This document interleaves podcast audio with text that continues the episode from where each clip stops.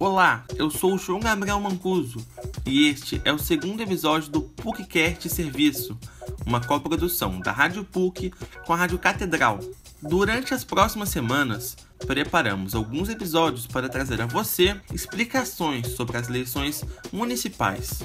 Hoje falaremos um pouco sobre as funções do cargo de vereador. Em 2020, a população brasileira vai às urnas escolher vereadores para as mais de 5 mil cidades do país. Mas você sabe o que uma pessoa nesse cargo faz ou pode fazer? Os vereadores são parte do poder legislativo na esfera do município, ou seja, são os representantes da população perante o governo da cidade. O doutor em ciência política e professor do Departamento de Ciências Sociais da PUC Rio, Ricardo Ismael, citou algumas das funções exercidas por esse cargo. Os vereadores têm um papel importante na enfim, elaboração da lei orgânica do município, que é a Constituição do município, na lei orçamentária, que na lei orçamentária é definido quem vai pagar os impostos, seja, quem vai financiar as políticas sociais, e também vai ser definido as prioridades é, das políticas públicas exercidas pela prefeitura. E também o, os próprios vereadores, com auxílio do Tribunal de Contas do município, vão fiscalizar as contas, os gastos que a prefeitura vai realizar para cada ano. Além disso, os vereadores também podem sugerir mudanças no nome de ruas e avenidas e propor leis sobre uso e ocupação do solo. Para um projeto em algumas dessas áreas citadas ser aprovado, são necessários metade ou dois terços dos votos da Câmara dos Vereadores, dependendo do tipo de proposta apresentada. Na cidade do Rio de Janeiro, são 51 vereadores eleitos, ou seja, para um desses planos ir para frente, são necessários 26 ou 34 votos favoráveis. Nesses últimos quatro anos, alguns projetos aprovados no Rio foram da incapação da linha amarela e do aumento dos impostos sobre plataformas de streaming como Netflix e Spotify. Já entre os rejeitados, temos de mais notável o pedido de impeachment do prefeito Marcelo Crivella. Uma coisa que o eleitor tem que ficar atento ao escolher seu candidato é a questão do voto proporcional.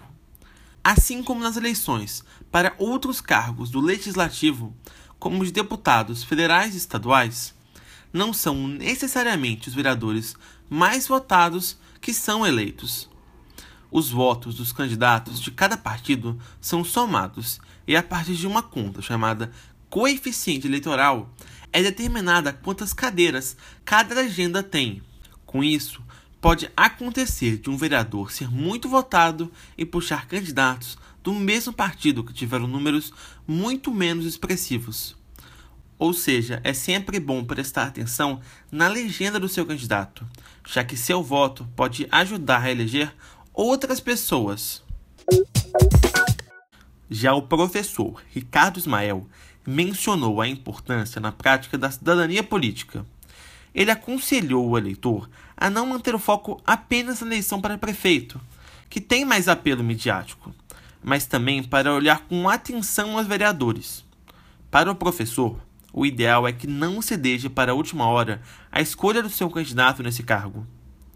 Por fim, Ricardo Mel alertou para o eleitor se manter atento ao poder público municipal depois das eleições, principalmente nas decisões que afetam sua região aquilo que é, envolve diretamente o seu bairro, sua comunidade, é, isso é importante que é, a população acompanhe. Ou seja, é, se uma população tem ainda problema de esgotamento sanitário, acesso à água potável, tem problema no posto de saúde, tem problema de transporte público, tem problema na questão da, da educação, é, creche, educação infantil, educação fundamental, isso são atribuições da prefeitura e que também a, a Câmara Vereadora está envolvido em acompanhar e isso. Portanto, é importante que a população não se despece, vamos dizer assim, depois do processo eleitoral.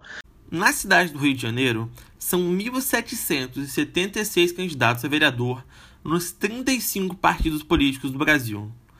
As eleições ocorrem no dia 15 de novembro e, em caso de segundo turno na disputa para prefeito, a votação ocorre em 29 de novembro. Este episódio do PUCcast Serviço é uma produção de João Gabriel Mancuso e Gabriel Miranda. A coordenação é do professor Célio Campos. Lembramos que a Rádio PUC faz parte do projeto Comunicar, coordenado pela professora Lilian Sabac. Voltaremos na próxima sexta-feira. Até lá!